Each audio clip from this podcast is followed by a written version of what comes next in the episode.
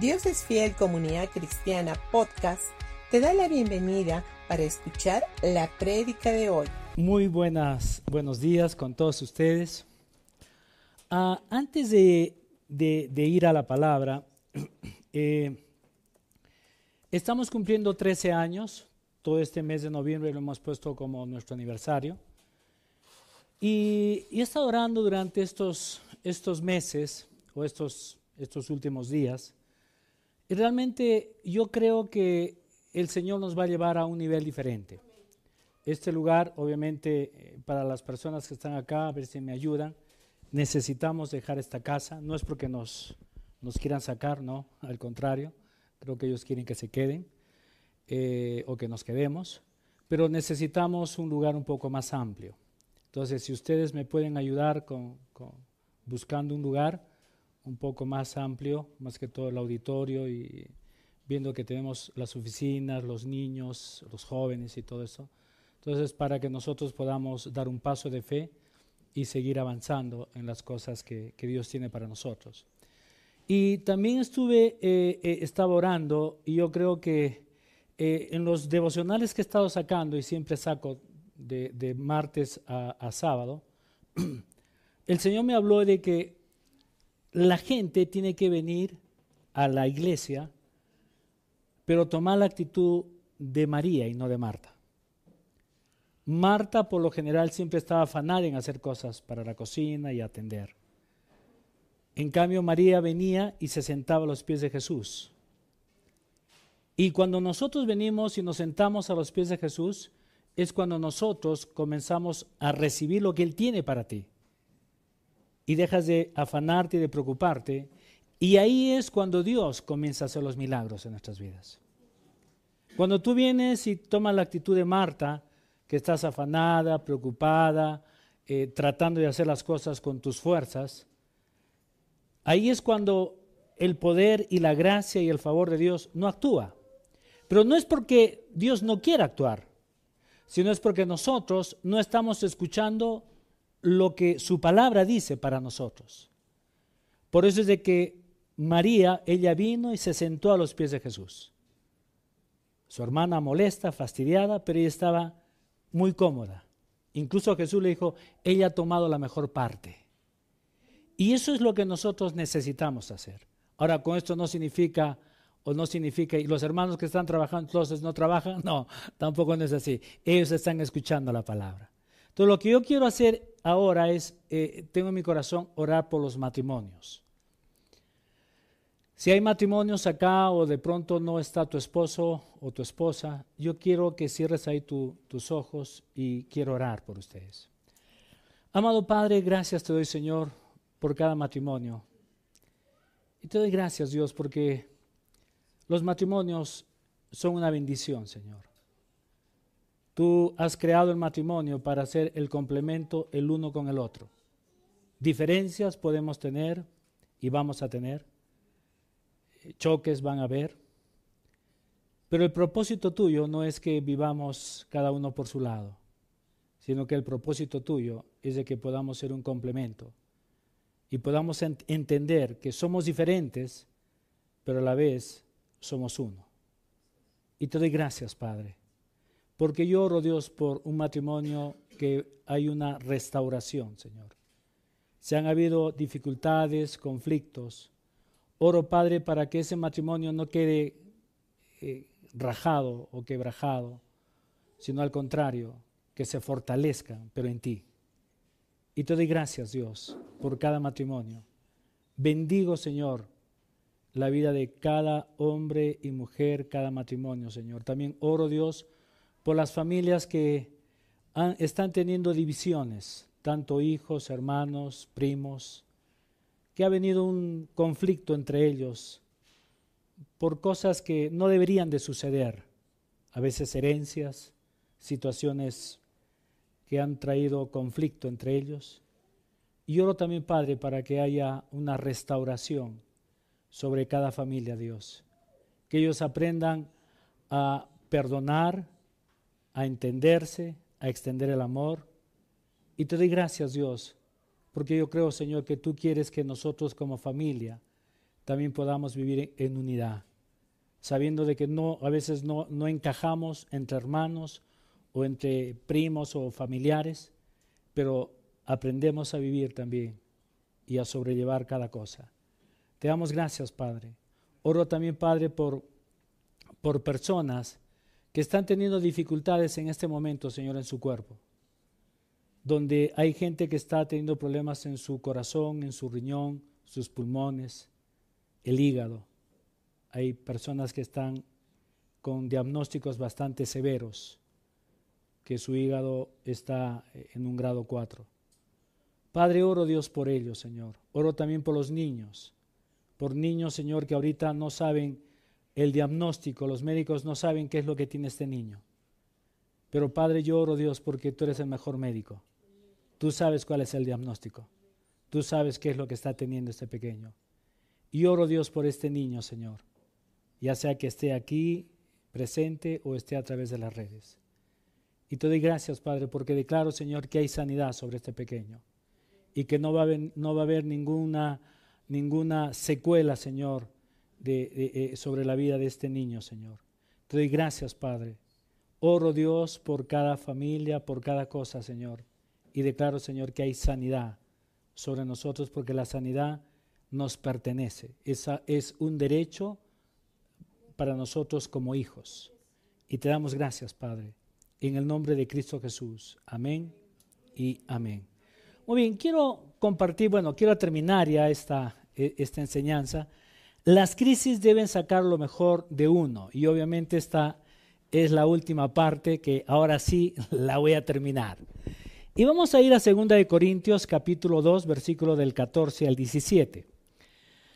Dice, así que gracias a Dios, quien nos ha hecho sus cautivos y siempre nos lleva en triunfo en el desfile victorioso de Cristo ahora nos usa para difundir el conocimiento de Cristo ah, por todas partes como un fragante perfume. Nuestras vidas son la fragancia de Cristo que sube hasta Dios. Pero esta fragancia se percibe de una manera diferente por los que se salvan y por los que no se salvan. Para los que se o por los que se pierden, para los que se pierden, dice, son un espantoso olor de muerte y condenación pero para aquellos que se salvan son como un perfume que da vida. Ahora, cuando hay crisis, lo primero que uno tiene que decir es, ¿qué sale de mí? ¿Qué fragancia está saliendo de mí? ¿Está saliendo la fragancia de Cristo? ¿Está saliendo el conocimiento de lo que tú eres en Cristo Jesús? Es más, cuando viene una crisis, ¿estás tomando la mejor postura? ¿O, simplemente viene una crisis y en vez de sacar lo que Cristo ha hecho en tu vida, simplemente te olvidas de lo que Dios ha hecho y comienzas a ver las dificultades, los problemas, el por qué me sucedió esto a mí. Porque muchos de nosotros podemos decir, yo soy bueno, soy una persona que no hago el mal a nadie, hago esto, esto, esto, esto. Y a veces nosotros, sin darnos cuenta, estamos cayendo en un legalismo, porque eso se llama legalismo. Cuando una persona viene y dice, yo, yo soy una persona buena, no hago mal a, fulano, a sutano, a mengano, es más, yo me merezco tal cosa de Dios. Y la verdad es de que ni tú ni yo nos merecemos nada. Es más, Dios no nos bendice porque nos merecemos algo. Dios nos bendice porque le creemos a Él. Así de simple. Entonces, tenemos que comenzar a sacar inclusive de nuestra mente eh, ese, ese, concepto o ese mal pensamiento donde tenemos de que me merezco esto porque yo hago esto, eso, lo cual hay que hacer buenas cosas y Dios nos ha puesto acá para bendecir a los demás, sí. Pero Dios no te va a bendecir por lo que tú haces. Dios te, Dios te bendice por lo, que, por lo que tú le has creído a Dios y lo que Él puede hacer en ti. Entonces, cuando nosotros vamos entendiendo lo que nosotros somos en Cristo Jesús, nosotros podemos disfrutar. Es más, cuando vienen dificultades, no tenemos que ver que son dificultades el porque a mí, sino son oportunidades para demostrar tu fe, tu fortaleza, tu creatividad. ¿Sabías de que cuando hay dificultades, en vez de estar diciendo por qué, y a veces tomamos una postura aguada, En vez de eso, ¿por qué no decimos, Dios me está dando la oportunidad para ser creativo? ¿Por qué? Porque Dios es un Dios creativo. Porque Dios es un Dios que Él quiere que tú, en cada tribulación, Él quiere que tú te agarres de Él y que dependas de Él. Como yo les he dicho varias veces, todo lo que nosotros podemos ver en, en este planeta, debajo de esta tierra hay mucha riqueza. El hombre no ha descubierto, ni siquiera ha llegado al 5% de todo lo que hay acá. A veces la gente dice, oh, se está acabando el oro, se está acabando el cobre, se está acabando el petróleo. No, no, no, no, eso es totalmente falso. Acá hay tanta riqueza debajo de nosotros, pero a veces nosotros no somos creativos para poder pedir esa sabiduría y decir, Dios, ¿qué hago? Entonces, cuando vienen las dificultades, en vez de decir, ¿qué hago? o cómo lo vamos a hacer, o cómo me vas a sacar, porque eso es también lo que es la confianza que tenemos en Él. La Biblia dice que cuando tú naces de nuevo, tú estás escondido en quién? En Cristo. O sea, tú estás escondido en Él. Entonces, cuando hay una dificultad, tú vienes y dices, estoy escondido en ti. ¿Cómo lo vas a hacer? No sé, pero tú lo haces. Y esa es la fragancia que sale de ti. Porque la fragancia no es tu fragancia por, el perfume, por los perfumes que tú te echas, sino la fragancia es cuando tienes el conocimiento de Dios y que cuando hay una dificultad sale ese conocimiento y lo hablas. Por eso es de que es mejor hablar la palabra que hablar de las crisis. Mucha gente está hablando solamente todo lo malo que te pasa, pero no estás hablando de todo lo que Dios va a hacer en ti. Pues de que la semana pasada habíamos hablado de eh, punto número uno, renueva tu manera de pensar. Y en Romanos capítulo 12, versículo 1 y 2 dice, vamos a leer el 2 nada más. No imiten, dice, no imiten las, eh, no imiten las conductas ni las costumbres de este mundo. Más bien, dejen que Dios los transforme en personas nuevas, eh, nuevas al cambiarles la manera de pensar. Entonces aprenderán y eh, aprenderán a conocer la voluntad de Dios para ustedes, la cual es buena, agradable y perfecta. Ahora, ¿Dios tiene buenas cosas para ti? Sí. Pero ¿cómo yo puedo ver todo eso cuando yo aprendo o comienzo a ver, comienzo a pensar de una manera diferente? Por eso es que la Biblia dice, mientras yo más conozco del Señor, yo tengo que comenzar a renovar mi manera de pensar. Ahora, cuando tú y yo nacemos de nuevo, nacemos de nuevo y nuestro espíritu no tiene ningún problema, es perfecto. Lo que nosotros tenemos que hacer es comenzar a hacer una transformación en nuestra forma de pensar. Si yo no hago la transformación, entonces siempre voy a estar viendo lo malo y nunca voy a estar viendo lo bueno. Porque tu mente nunca te va a llevar a lo bueno. Tu mente siempre te lleva a lo malo. Y nosotros tenemos que comenzar a trabajar en nuestra forma de pensar. Por eso es de que eh, Winston Churchill decía, el éxito es la capacidad de ir de fracaso en fracaso sin perder entusiasmo. O sea, ¿van a haber dificultades? Sí. Van a haber situaciones, sí, pero tu forma de pensar en lo que tú has creído, en las metas que tú puedas tener como persona, ese entusiasmo no se debería de detener. Porque cuando se presenta un problema, tu confianza no está en lo que dice, sino tu confianza, tu confianza está en lo que la palabra de Dios dice de mí. Y ese entusiasmo es el que me levanta. Ese, entusiasmo es el que me, me hace levantar todos los días y digo, voy a salir adelante. Pero todos te dicen, no se puede, es imposible, esto ya fracasó. No, no, no, no. Lo que la gente diga no me interesa. Lo que Dios diga es lo que me debe de interesar. Por eso es de que la verdadera crisis, hasta cierto punto, es la incompetencia y la pereza para encontrar soluciones. Mucha gente no quiere trabajar.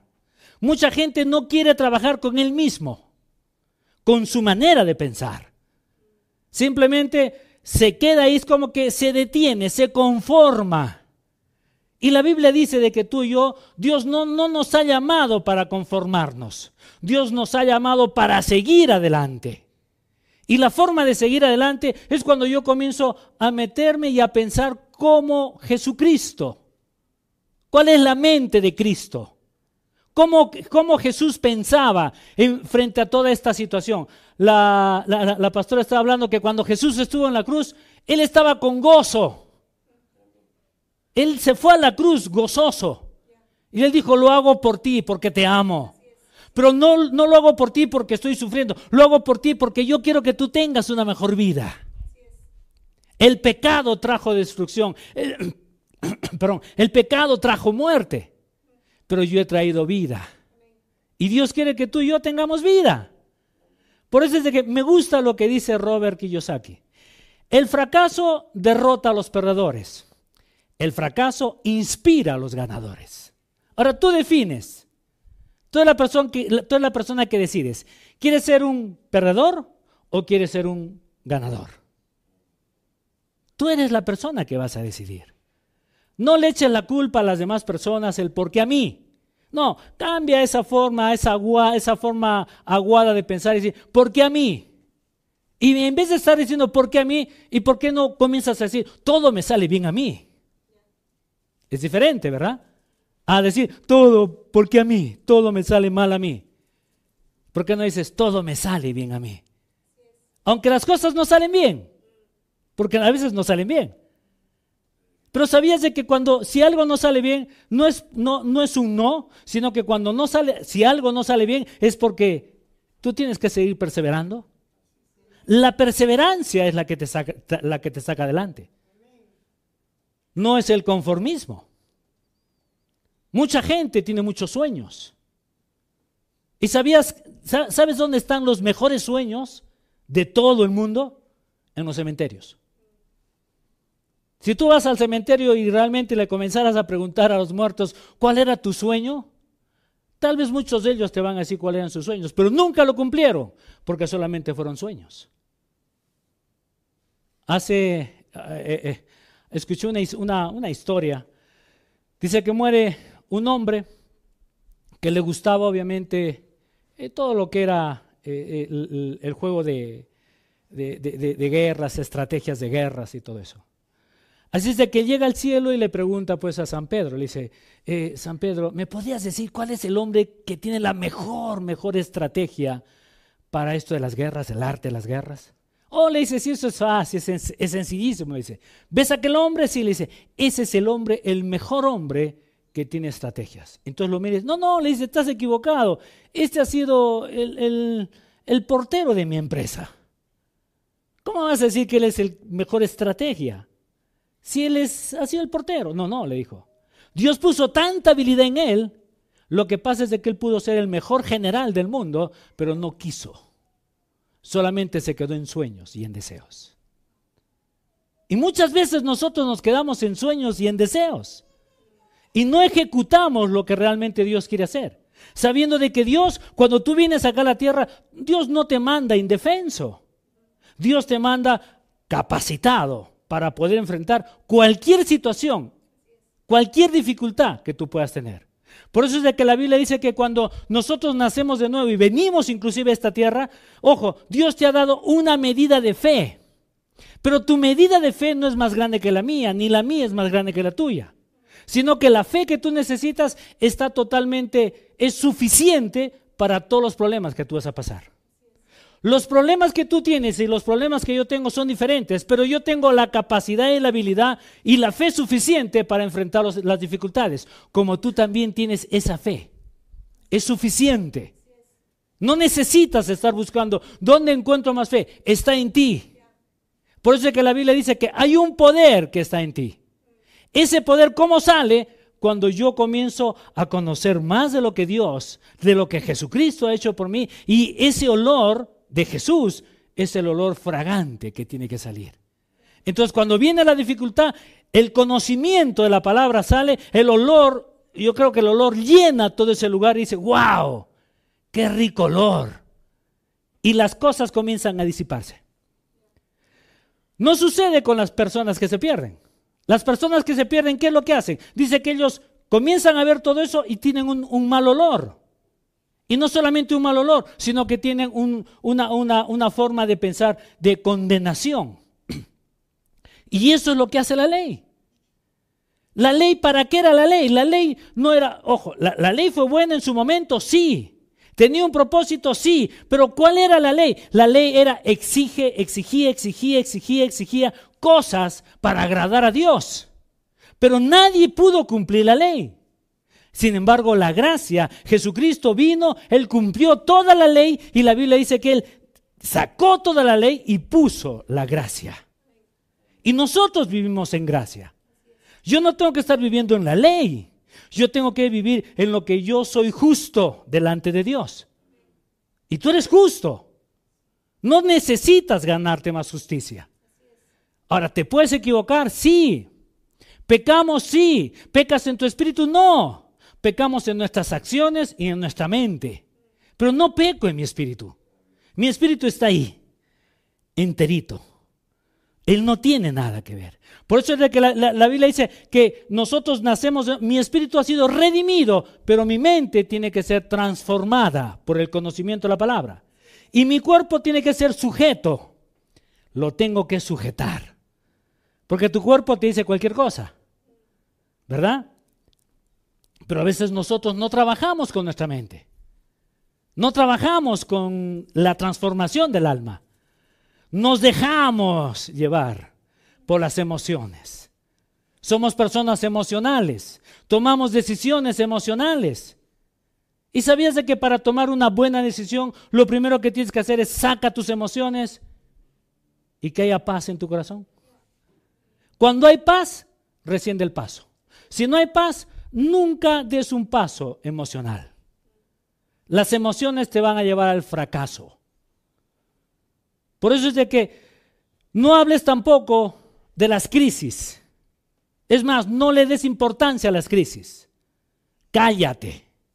Porque cuando tú te callas de hablar crisis, simplemente lo que estás haciendo, estás, no le estás dando importancia a lo que está pasando, sino que sabes muy bien de que Dios, Dios, que esa crisis te va a llevar a un nivel más alto. Y también poder entender que cada, cada crisis que tú puedas tener no es continuar, sino es a veces tenemos que hacer giros, cambios de sentido. Y todo ese cambio de sentido comienza acá. Comienza en la transformación del alma. Por eso, es que, eh, por eso es que nosotros tenemos que entender que cada vez que se presenta una crisis es una oportunidad para seguir confiando en el Señor. Es una oportunidad para venir y decirle, Dios, tú eres mi Padre, soy tu Hijo amado en el cual tú tienes complacencia.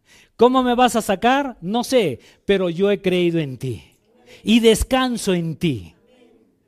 Ojo, hay que descansar en el Señor. Ahora, la palabra descansar no es de que entonces descanso y no hago nada. No, tú sigues haciendo las cosas con la misma intensidad y fuerza. Pero no estás afanado y preocupado. Sigues haciendo las cosas y Dios es el, que comienza a abrir los caminos, puertas y de pronto dices, wow, ¿Y, de dónde apareció este hombre? Donde me bendijo. ¿Y de dónde apareció tal, tal, persona que de pronto me abrió la puerta? Ese es el Señor. Por eso es de que nosotros tenemos que descansar en su palabra. Descansamos en sus promesas. Hacemos las cosas y nos esforzamos para seguir haciendo. No es tan solamente ah, descanso, entonces que todo, que todo caiga del cielo. No, no, no, no. Si tú estás esperando que todo te caiga del cielo, consíguete un buen almohadón y te lo pones atrás, punto. Porque nunca va a llegar. Es que tenemos que ser personas que tenemos que... Has creído, eh, si has creído en una promesa, tienes que actuar, tienes que moverte. Pero nunca te desanimes. Nunca te rindas. Adelante. Por eso es que nosotros podemos ver y hemos visto la semana pasada que Dios usó hombres y mujeres y Dios levantó hombres y mujeres en cada crisis que, hubo en todo lo que fue con su pueblo. Dios levantó a Moisés. Ahora, ¿cuántos años tenía Moisés cuando fue, él fue el libertador de, eh, de su pueblo, cuando lo sacó de Egipto? 80 años. Él se crió como el, el, hijo del faraón hasta los 40. Cumplió los 40 y se fue, porque había matado a un egipcio, y se fue y se casó con una madianita. Estuvo 40 años ahí, cuando de pronto Dios lo llama. Y le dice, Moisés, tú vas a ser el libertador. Y él regresa 80 años. O sea que no me digas acá, pero pastor, ya estoy viejo. No, no, no, no. Mientras sigas respirando, sigue soñando. Mientras sigue respirando, sigue mirando hacia adelante, nunca hacia atrás. Otro de ellos fue José. Es un niño, sí, fue un niño que tenía sueños, era un adolescente. Sí, me encantan que los, que, los jóvenes tengan sueños. Y este, este, joven comenzó a tener sueños. Y durante, eh, comenzó a crecer, ¿las cosas se le pusieron feas? Sí se le pusieron feas. Lo vendieron como esclavo, lo mandaron a la cárcel, pero él nunca dejó de soñar. Entonces, nunca dejes de soñar. Pon siempre tu confianza en el Señor. Tenemos otra mujer, la Esther. Esta mujer, obviamente, era una niña donde, cuando obviamente queda huérfana, eh, se hace cargo su tío Marcodeo, y obviamente él la cría, él la protege. Pero para ser reina tuvo que hacer muchas cosas. Ustedes saben las mujeres de que para ser bellas duele la belleza, ¿no? sí, se tienen que quitar un montón de cosas y qué sé yo. Pero duele, duele, claro que duele. Yo creo que Esther pasó todo eso. Pero tenía un propósito y Dios la puso en ese lugar para proteger a su pueblo. Entonces, ojo, no me digas acá, esto me duele. Si te duele, no mires, no veas el, el por qué te duele. Tú tienes que ver cuál es el propósito después de esto. Otro que podemos ver es Josué y Caleb. Y Josué y Caleb, cuando, cuando los enviaron a reconocer la tierra prometida, tenían 40 años. Y cuando entraron a la tierra prometida, ellos, ellos tenían 80 años. Ahora, ¿fue fácil? No fue fácil. Pero yo creo que ellos siempre comenzaron a mirar. Ellos no estaban viendo lo que los otros 10 estaban viendo. Ojo, la multitud siempre va a pensar mal. La multitud piensa mal. Pero también tenemos que saber de que la multitud no es la que manda. Nosotros somos los que tomamos la decisión en este mundo. El creyente. Tú eres el que tomas la decisión. Tú eres el que dices, o crezco o me quedo como los demás. Josué y Caleb, ellos no estaban viendo lo que los otros miraban. Los otros estaban viendo gigantes, ellos estaban viendo la bendición. ¿Tú qué miras cuando hay un problema? ¿Ves la bendición o ves el problema? ¿Estás viendo lo que Dios puede hacer o estás viendo el gigante que se está levantando en, contra de tu vida? Tú tomas la decisión. Pero ¿qué es lo que dice la Biblia en Isaías 41:10? No temas porque yo no te voy a abandonar. No desmayes. Me encanta esto. Punto número dos. Fe en tiempos difíciles. La palabra nos habla del rey David. ¿Fue un hombre que supo afrontar las crisis y retos en su vida? Sí, tuvo muchísimos problemas, muchos problemas. Es más, desde cuando sus padres se juntaron y obviamente lo concibieron, fue todo un caos. Ya yo les conté anteriormente cómo fue la historia, de acuerdo a, los libros de la época. Pero la Biblia dice en Salmo 51, 5, dice, He aquí en maldad he sido formado y en pecado me concibió mi madre. Y yo les dije qué sucedió entre, entre estos padres. Pero ¿fue algo fácil para él? No. Nació y no era el hijo querido. Tal vez era el hijo, el padre pensaba de que la madre se había, se había, le había sacado los pies o, o, había tenido otro hombre. Pero nunca fue así. El padre era Isaí. Va creciendo este muchacho, su padre no lo quería y mucho menos sus hermanos. Lo ignoraban. Y esto lo podemos ver en el Salmo 69.8. Dice, hasta mis propios hermanos fingen no conocerme. Me tratan como extraño. Imagínate, un muchacho desde muy pequeño no querido por sus padres, eh, ya va siendo un adolescente, lo ignoran, papá, hermanos, lo ignoran. Cuando llega el profeta Samuel y va a ungir al nuevo rey, llaman a todos menos a él. ¿Por qué? Porque era no es conocido, no es parte de nosotros. Es otra persona. Lo mandaron ahí. Lo mandaron a las montañas a cuidar las ovejas. Pero sin embargo, cuando llega el profeta Samuel y comienza a llamar, lo llama a Isaí, Isaí, tráeme a tus hijos. Y sale obviamente el mayor, alto, guapo, simpático. dice, wow, este debe ser. Y el Señor le dice, no, no, este no es. Oh, tráeme el segundo. Y dice, wow, este también es simpático. Ahora, el profeta estaba viendo lo que sus ojos miraban. Pero Dios no estaba viendo la figura, estaba viendo el corazón. Pasan todos los, todos los hermanos y el profeta Samuel dice, ninguno de ellos es, ¿no tendrás otro hijo por ahí? Tal vez el padre dice, no, no tengo más. No, debe haber otro por ahí. Ah, sí, sí, sí. Eh, lo tengo ahí en las montañas. Ve y tráelo, porque no comenzaré hasta cuando él venga. Cuando lo traen al muchacho, yo me imagino que lo ve de lejos y el Señor le dice, ¿ves ese muchacho? Sí, ese es el nuevo rey. Pero es flaquito, es ridículo, no tiene el cuerpo como el hermano mayor, ese es el rey. Pero no califica, no. Acá el tema no es la figura, es el corazón. Por eso es de que nosotros podemos ver de que durante toda la vida de David, obviamente sus hermanos, nadie creía en él. Nadie, ni siquiera su propio rey creía en él. Cuando se tuvo que enfrentar frente, a, frente al gigante. Estaba ahí y lo llama el rey Saúl y le dice, eh, muchacho, tú eres un, eres un pequeño, tú, este es un hombre de guerra, es un hombre que ha sido, ha, nacido para la guerra, es criado, es un experto, es un gigante. Y David simplemente tal vez lo mire y le dice, mi rey, no se preocupe, no es la primera vez que mato a un gigante. He matado leones, he matado osos, les he quitado de la boca a, las ovejas y si se me ponía sabroso lo mataba. Y para mí este es igual. Porque su confianza no estaba en su habilidad, su, su, confianza estaba en a quién tenía él. Y él había confiado y tenía confianza en el Señor. Por eso es de que cuando hay crisis, lo primero que tú tienes que hacer, yo te aconsejo, devórate todos los salmos. Corre y comienza a leer todos los salmos. Y sabes que en los salmos hay suficiente riqueza, pero para que tengas una forma de pensar diferente. Léelo de una manera diferente, pensando que tienes que transformar tu manera de pensar. En el Salmo 46, versículo 1 dice, Dios es nuestro refugio y nuestra fuerza.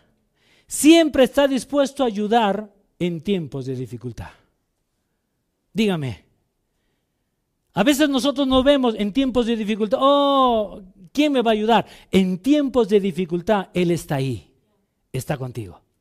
En tiempos de, cuando hay dificultad, te dice, yo estoy acá, estoy presente. No nos olvidemos que en el Antiguo Testamento el pueblo se alejaba de Dios. Pero cuando el pueblo clamaba a Dios, Dios estaba ahí. ¿Verdad? El pueblo comenzó a adulterar. Y no adulteraba físicamente con hombre o mujer, sino él adulteraba espiritualmente. Levantaba dioses, levantaba altares, levantaba un montón de cosas. Y el pueblo se iba detrás de esos dioses. Y Dios obviamente se sentía fastidiado, molesto, porque estaban siendo infieles con él. Pero después de que venía todo un tremendo problema, toda esta gente, esta gente como que recordaba y decía, oh Señor, sácanos de acá. Regresaban y Dios fue siempre tan maravilloso, tan misericordioso, que les, él, él volvía a acercarse y los volvía a rescatar. Y les volvía a decir, no me sean infieles no sean adúlteros, no hagan esto, no hagan aquello. Y el pueblo terco volvía otra vez a hacer lo que no tenía que hacer. A veces yo veo que no hay mucha diferencia entre ese pueblo y nosotros.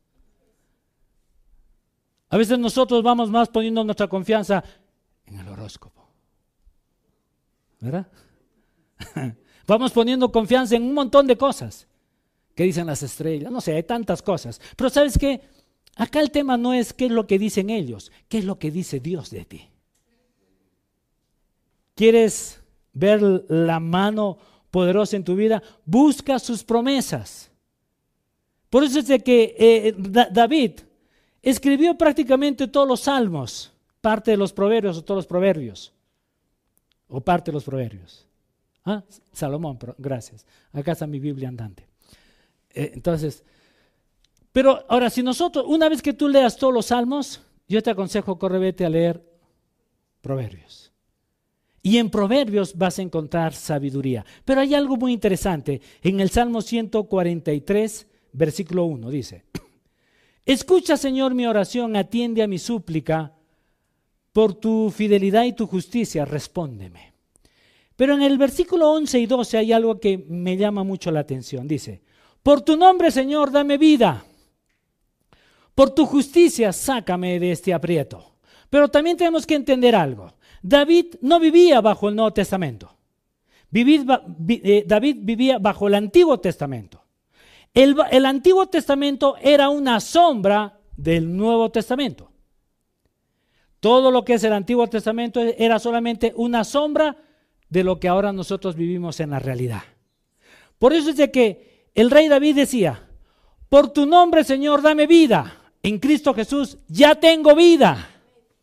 Por tu justicia sácame de este aprieto. Ahora no es por tu justicia, sino por la justicia que yo soy en Cristo Jesús, tú me sacas de este aprieto. ¿Me estoy dejando entender? Por eso es de que cuando nosotros vamos entendiendo y tenemos una forma de pensar diferente, vamos a, vamos a darle sentido a todo lo que es proverbios. Sabiendo de que es David, obviamente, cuando él venía delante del Señor, él venía y clamaba, Señor, por favor, haz tal cosa. ¿Y sabes por qué tenía, o venía y suplicaba? ¿Y sabes por qué lo hacía? Porque él no estaba viviendo bajo el nuevo pacto. Pero tú y yo vivimos bajo un nuevo pacto. Ahora, nuestra oración no sale de acá. Nuestra oración sale del lugar donde tú estás, en Cristo Jesús. ¿Y dónde está Cristo Jesús? Sentado a la diestra del Padre. ¿Y qué es lo que dice la Biblia? Que cuando tú naces de nuevo, tú te insertas al cuerpo de Cristo. Entonces tú eres qué? Jesús. Entonces tu oración no sale de acá, sale del lugar donde está Jesús sentado. Papá, necesito tal cosa. Y te lo pido en el nombre de Jesús, porque intercede por mí. Ahora, cuando Jesús, cuando Dios te ve, Dios no te ve a ti, Dios ve a Jesús. Porque la sangre ha sido derramada en ti. Él no puede ver, por eso es de que Él no ve tus pecados. Tus pecados los ha agarrado y los ha mandado al mar del olvido. Lo único que ve en ti es la sangre de Jesucristo que ha sido perfecta y que se derramó una sola vez y para siempre. Por eso es de que tus pecados han sido perdonados, los pasados, los presentes y los futuros. Escúchame. Porque si alguien dice, ah, yo cuando dije eso, hubo una persona, un, un hermano, que al final se fue y dijo, no, no estoy de acuerdo con eso. Entonces, si no estás de acuerdo con lo que te estoy diciendo, entonces Jesús tiene que volver a morir por tus pecados. Si la Biblia dice que Jesús hizo un solo sacrificio perfecto y para siempre. Ahora mis pecados, ojo, mis pecados, cuando Jesús muere, Él muere y lleva mis pecados yo todavía no existía. Pero los llevó. Él llevó todos los pecados. Y lo único que nosotros tenemos que hacer en este tiempo, ¿cuál es? Es reconocer a Jesucristo como mi Señor y Salvador personal. ¿Cuál es el único pecado que el hombre tiene? Es no reconocer a Jesucristo. Pero cuando tú lo reconoces a Jesús, sales del pecado y pasas a la justicia. Y cuando vives en la justicia, Dios no ve tus pecados, porque dice, acá tú vivías en pecado, no en pecados. Acá vivías en pecado y como vivías en pecado, cometías pecados. Pero cuando tú naces de nuevo, sales del pecado y vienes a ser justo. Y Dios te dice, eres justo. Pero me equivoco, sigue siendo justo. Y tenemos que vernos de esa manera. Ahora, ¿es una licencia para pecar? No. Por eso, es que, de que la palabra arrepentimiento, ¿qué significa? Tener una nueva forma de pensar. Y cuando nosotros hablamos de arrepentimiento, no es, Señor, perdóname, perdóname, no. Señor, me metí, me volví a equivocar, pero voy a tener una nueva forma de pensar de lo que yo soy en ti. Y cuando vamos entendiendo eso, yo ya no quiero pecar. Yo ya no quiero fallar. Quiero hacer las cosas bien. ¿Me hago entender? Eso es, eso es lo que significa la palabra arrepentimiento. ¿Y qué significa la palabra pecado? Fallar en el blanco. Cuando tú estás en justicia, fallamos en el blanco muchas veces y vamos a seguir fallando, pero yo tengo que arrepentirme, tener una nueva forma de pensar y pensar como Dios como Jesús. Por eso es que la Biblia dice cada vez que nosotros nos vemos, nos vemos en, la palabra, ¿cómo nos vemos? Nos vemos en, es un reflejo. Tengo que mirarme como Él. Ahora, cuando se presentan las crisis, ¿qué tenemos que hacer? Tenemos que ser sabios. Lo primero que tienes que hacer es planificar para salir de, las crisis. Ojo, en Proverbios capítulo 16, versículo 9 dice, podemos hacer, buen, dice, podemos hacer nuestros planes, pero el Señor determina nuestros pasos. Ahora, si tú no tienes planes, Dios no puede determinar tus pasos. ¿Me estoy dejando entender? Si hay crisis, tú tienes que tener un plan para salir de la crisis. Cuando tú tienes un plan, obviamente a veces el plan que tú tienes no es el mejor, pero tienes un plan, pero Dios tiene mejores planes para ti y para mí. Por eso es de que Dios es un Dios que se mueve a través de nosotros de planes y sueños. Pero si tú no tienes un sueño, ¿a dónde te llevas? ¿A dónde te va a llevar Dios? Si tú no tienes un plan, ¿a dónde quieres llegar? Ya llegaste. Sé contento. No has llegado a ningún sitio, pero deberías de estar feliz, porque por lo menos ya llegaste. A ningún lugar, pero ya llegaste. Por eso es de que Dios quiere que nosotros hagamos planes. Y en Proverbios dice, haz planes. Ahora, los planes de repente no, tú tienes planes, pero Dios dice, el Señor determina sus pasos o nuestros pasos. Lo otro que tenemos que hacer es planificar. Ahora, tenemos que aprender a planificar nuestra vida. Y hay una gran diferencia entre hacer una carretera y hacer un sendero. Acá tenemos un ingeniero civil. Para hacer una carretera, ¿qué hay que hacer? Obviamente se hace un estudio, y se tiene planes, se tiene estrategias para hacer esa carretera. Los obreros, los que van a ejecutar, a ellos no les interesa si hay cerros, si hay que hacer túneles, si hay que hacer una cosa. Ellos simplemente ya tienen todo el proyecto, saben cuál es su plan y ellos trazan y simplemente lo cumplen. Eso es hacer una carretera. Hacer un, sendero es totalmente diferente, es bien sencillo. Solamente hay que caminar por el mismo lugar varias veces y ya tienes un sendero. Ahora, ¿qué es lo que Dios quiere para tu vida? Dios no quiere que tú tengas un sendero, Dios quiere que, tú tengas una carretera, que llegues a tu destino, que tengas planes en tu vida, que puedas saber a dónde vas a ir. Y Dios va a ir dirigiendo cada paso, paso a paso.